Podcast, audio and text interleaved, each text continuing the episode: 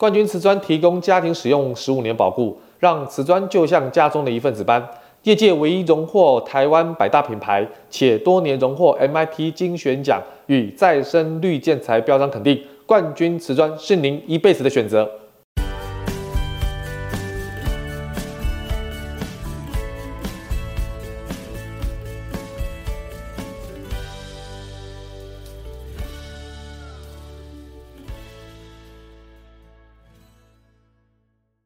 欢迎收听你家我家，我是 Jordan。今天呢，来跟大家分享一个最 hot，就是呃，最近看到一个时事的新闻，就是这两天大家不知道有没有注意到，有关这个隋唐啊，跟他这个所谓的楼下的邻居的一些呃噪音上面的一些 一些问题哈。那其实这个问题呢，基本上呃，在前天这个新闻出来的时候。啊、在对我们这个装潢这个产业来讲的话，哈，其实我们呃多多少少都会遇到这样的一个问题，哈。那尤其政府也针对这种楼地板的噪音的问题，现在的法令也做了一些修改跟变更，哈。那这件事情，我想呃大家可以自自己去 Google 一下，就是隋唐跟他楼下的邻居呢，针对这种所谓的这个呃楼地板噪音的问题，哈。大家可以 Google 一下的新闻。那我要提的是部分呢，就是说，针对于这种啊邻居上面哈，对于这种很比较主观的啊，当然也有客观的方式去认定说有没有干扰到的一些本身你的生活作息啦，或者你的生活习惯啦。那如果我们真的是自己遇到这样的这个这样这样的状况的邻居的时候，要怎么办？要要怎么办哈？其实我觉得隋唐这个事件呢，基本上只是啊、算运气比较好的是吧？它只有噪音的部分哈，当然也是对于当事者两造双方都非常的辛苦哈。啊、不过呢，如果遇到更不好的邻居哈，俗称叫恶邻居哈，那如果呃他的这个行为已经影响到我们的生命安全，那个才是其实。最令人可怕的地方哦，所以呢，我想今天 Jordan 要跟大家做整理跟分享，就是说，呃，如果遇到这样的一个比较不好沟通，然后有一些生活习惯不是很好的邻居的话，我们该如何自保？好，该如何自保？哈，那尤其我们都很清楚到，啊、有些啊、呃，这个邻居他的一些行为呢，实在是跟一般人是有有所落差哈。我先跟大家稍微提一下，就是说，大概。我们会比较针对哪些邻居的一些行为会非常的感冒。第一个就是像隋唐这个所谓的楼地板楼上楼下的噪音问题，或者隔壁的噪音问题，哈。那因为台湾本来就是一个居住密度很高的一个居住环境，哈。那尤其啊地的部分越来越少，尤其是六都了，哈，尤其是双北，所以呢住宅的密集度很高，那难免上噪音的部分就会让。现在的一般的住户呢，感觉到非常不耐烦哈，大家回到家都想很轻松、很安静的、舒适的放松啊，一连串在外面的这个工作的压力哈，所以噪音的问题，我觉得是蛮多困扰大家的一个扰邻的行为哈。那当然还有一些像比如说抽烟的问题哈，有些比较老旧的公寓呢，或者是它的管线是相通的大楼呢。基本上，如果有人在厕所、洗手间这些有关管线是相通的啊，这样的一个一个空间里面哈，抽烟其实是很麻烦的一件事情，因为因为大家啊，如果遇到那个不抽烟的住户啊，闻到那个烟觉得就味道不好闻呐，所以这个抽烟也是一个啊生活习惯干扰到别人一个很好的例子哈。啊，再来就是邻居，如果说你在同一层的卫生的习惯不佳，这个也是常常会遇到。像老旧的公寓哈，有些邻居他会把一些鞋子啊，尤其是鞋柜，他直接摆在公寓的外面，那鞋子可能就乱摆。那鞋子乱摆之外呢，鞋鞋又非常多双啊，各式各样的鞋都有啊，甚至有人还会把烧金子的金桶放在公寓外面啊，这些林林总总的非常多，还有甚至有把杂物直接家里放不下放到外面的也都有。哦，等于说就这种占用公共空间的行为很多啊。那这一点特别提出来，就是占用公共空间，如果这个行为过多的话，哈，有可能哈，如果哪一天真的造成了，比如说失火啦，那这个很多易燃物如果站在公公共空间的话，对于这些住户的安全疑虑会非常非常的高，哦，这个要特别特别小心哈。再就是说，可能有些邻居有一些侵犯隐私的行为，举个例哦，就是说现在因为呃大家都很注重安全嘛，注重这种所谓的宵小小偷啦，所以会在自家的大门的这个所谓的呃大门上安装监视器。但是监视器的角度呢，如果是监视到对面的或是左右相邻邻居的这个空间的话，哈，那可能就会有侵犯隐私的行为，哈，这也是大家很不愿意见到的事情，哈。再来就是说，大家常常碰到很多邻居有相关问题的，有个非常频率现在很高的，就是宠物的问题。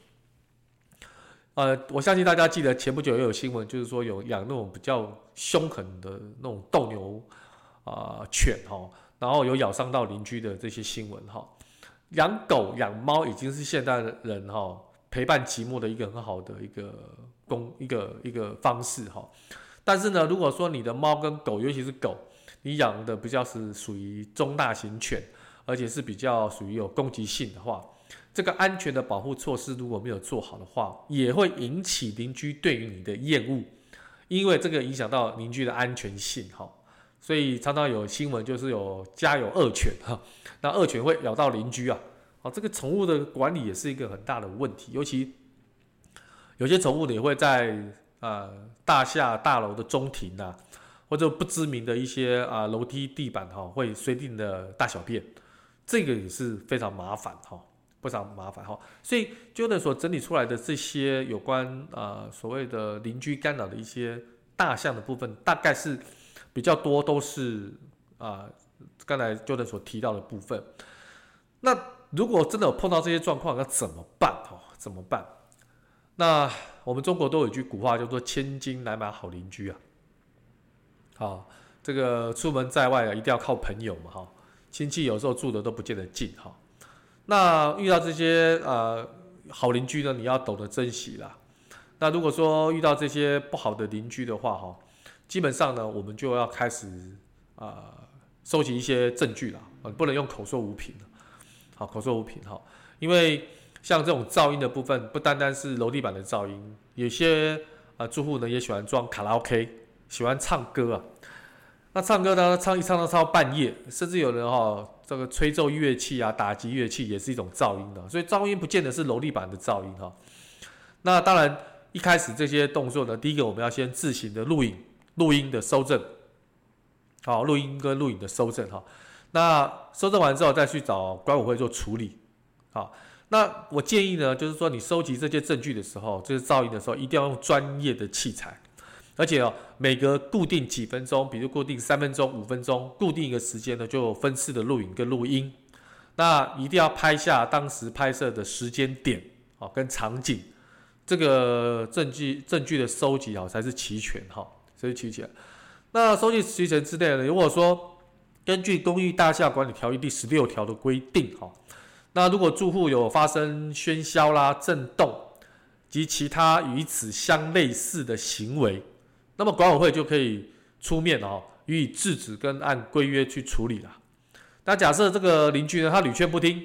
那就可以报请主管机关做处理哈。那刚才所提到的这个人事、人时事地物，一定要有这个相关这五个地方的证据。哈，那管委会也要检附一些违规的照片，啊，然后改善的通知单，而且是明确的送达到住户本户当中了。好，那主管机关也会依照查明违规的事项呢，来通知这个租户限期的改善。那重点来了，如果限期还没有改善呢，那么建筑管理机关呢就可以依据。这个所谓的《公寓大厦管理条例》的第四十七条的规定，处三千到一万五元以下的罚款，而且还是要限期改善。如果还是不改善，就可以连续开罚了。哦，连续开罚。当然，还有另外一种方式呢，就是说，我们一般的民众也可以到辖区的警方提出检举。那如果说像隋唐这个案件，噪音已经达到这种妨害公众安宁的部分的话，哈。那通常这个警察机关在受理案件之后呢，会到现场做判断，而且了解说这个声响是否足以妨害他人的生活安宁呢？如果确定啊，真的太吵，那么警察机关就会依照那个《社会秩序维护法》第七十二条的规定，最重呢就罚六千元的罚款。六千元罚款。当然了，如果说这样他还是产生噪音，他也不怕罚。那这种已经造成，我相信对于原本啊、住户的这种噪音的干扰，已经身心灵都饱受煎熬的话，最后一个就是说，也可以向法院提起民事的诉讼，依照侵权的行为呢，请求损害赔偿。当然了，被害者哈，就是说一般的民众，如果可以举证，或者在诉讼的过程当中经过鉴定，证明说这个噪音呢已经超越一般人所能忍受的话，哈。而且妨碍了居住安宁。如果这个情节很重大哈，其实法官都是可以依民法第一百九十五条请求损害赔偿。好，像之前的一些实务案例当中哈，尤其是法院的实务判决当中，那有违违违请那个这个所谓的第三方单位，就是 SGS，按照四大生活情境版的冲击音模拟测试的结果，比较绕口哈。就是说，四大生活情境啊，这种冲击的模拟音的这个测试结果啊，如果说已经超过出这个所谓的噪音的管制标准，那这个所谓的呃判决就可以判决这个制造噪音的住户呢，有这种所谓的给被害人所谓的精神的慰问慰抚金的哈抚慰金，这个都是有判例的哈，是有判例的。那再来是比较严重的，就是说。假设在公共空间哦放置这种不明的箱子啦、物体啦，这个也是非常多。这种哦对于生命安全有非常大的影响，这个一定要特别处理啦。而且呢，它除了这些杂物很助燃之外哈，也妨碍了逃生的空间。所以，如果根据《公寓大厦管理条例》第十六条的规定，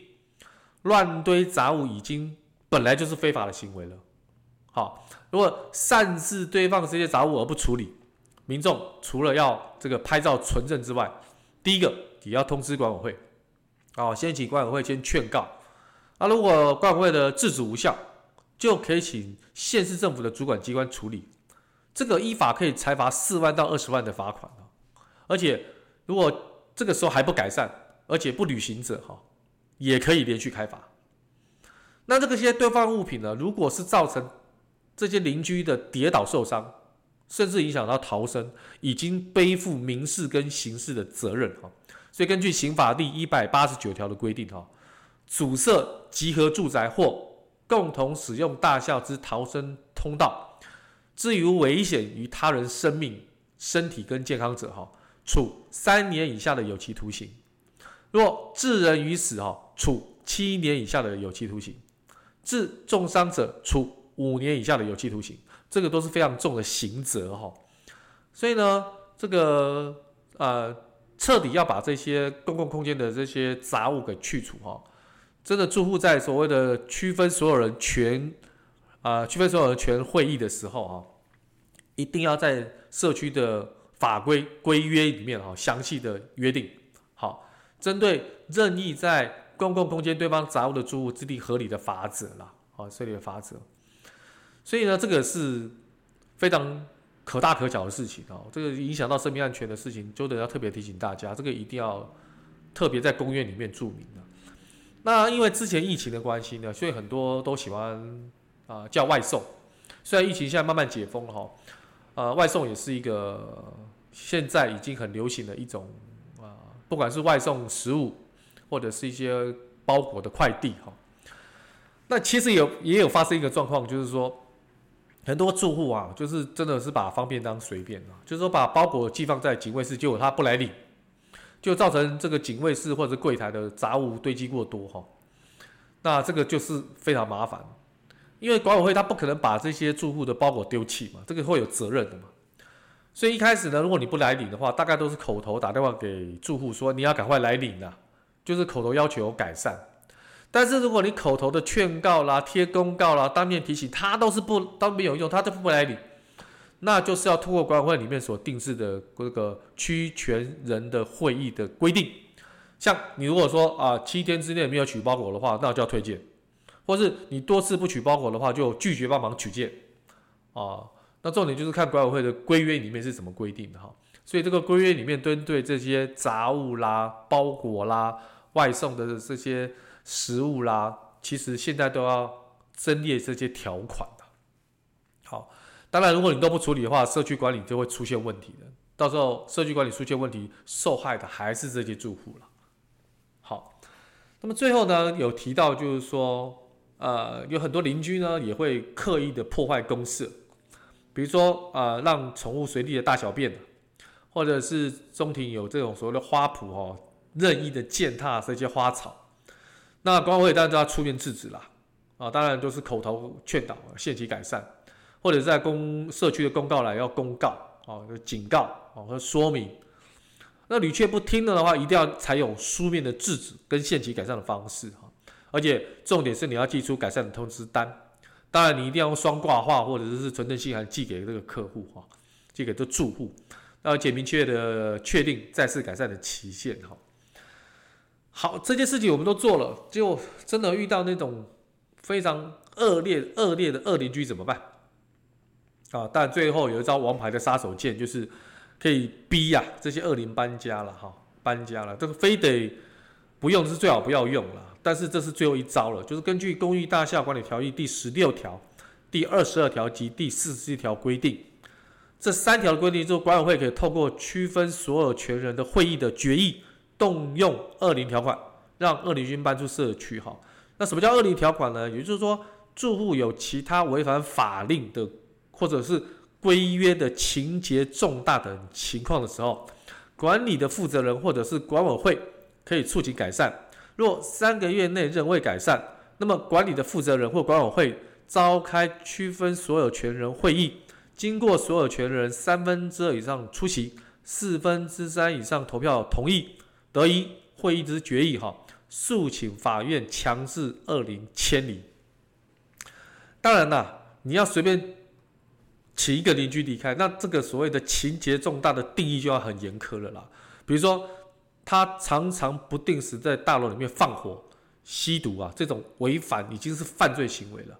而且他有恐吓、喧嚣邻居的行为啊，而且多次的劝导不改善啊，或者是一次改善、两次改善之后又故态复萌，那这个要情节非常重大才有办法透过这个区权所有人的决议。让法院诉请这个租户迁离了哈，所以这个部分的话是最后一招了，啊，最后一招了。那当然啊，很多人讲说，那怎么避开二邻居哈？所以在买房之前的基本功课不是只有房子的空间啊，房子的周边的环境啊。我觉得我们都会问一件事情，就是说最好不要买投资客的房子啦。那像些这些套房啦、一房型的这种所谓的啊建案呢，这些的住户都是租客哈。来来去去哈，品质比较不好控管。好，当然要买房子之前，可以跟附近的邻居啊来做个打听的，好，或者是要多多注意电梯里面的公告，好，还有看一些公共空间是不是有很多住户乱丢垃圾啦、放杂物啦，或是说有一些公告是说别在阳台抽烟呐。重点是看一些梯厅啊、电梯啦、公共设施是否整齐干净啊。尤其是顶楼跟地下室这种我们一般买房子会很少看到的地方，是不是有很多的垃圾？那你这样就看得出来管社区管理管理的有没有很到位，有没有管理的非常这个得当哦？那这些都是小细节。那如果说这些东西的话，你都有去涉猎，你在买房子之前，我相信就比较不会遇到恶邻居。当然，你有可能买了之后，还是会有一些呃之后。进进出出的邻居哈，来搬来搬进或搬搬出哈，这都不可避免了。所以说啊、今天通过随谈的邻居事件呢，我想给大家做一个分享，那大家了解到啊、我们今天辛辛苦苦买了一栋房子，那这房子之后我们花了很多钱去装潢啊、这样的一个自己的梦想家哈。如果是外造周遭的邻居的因素，让住在这边突然是一个从天堂掉到地狱的感觉的话，那真是划不来啊，真是划不来。宁愿买之前多打听一下。那如果真的遇到的话，就透过一些条款，透过一些刚才 JODA 所提到的方式，看能不能解决啊这样的一个问题。好了，那今天的我的分享就到这边啦，我们下期再见喽。OK，拜拜。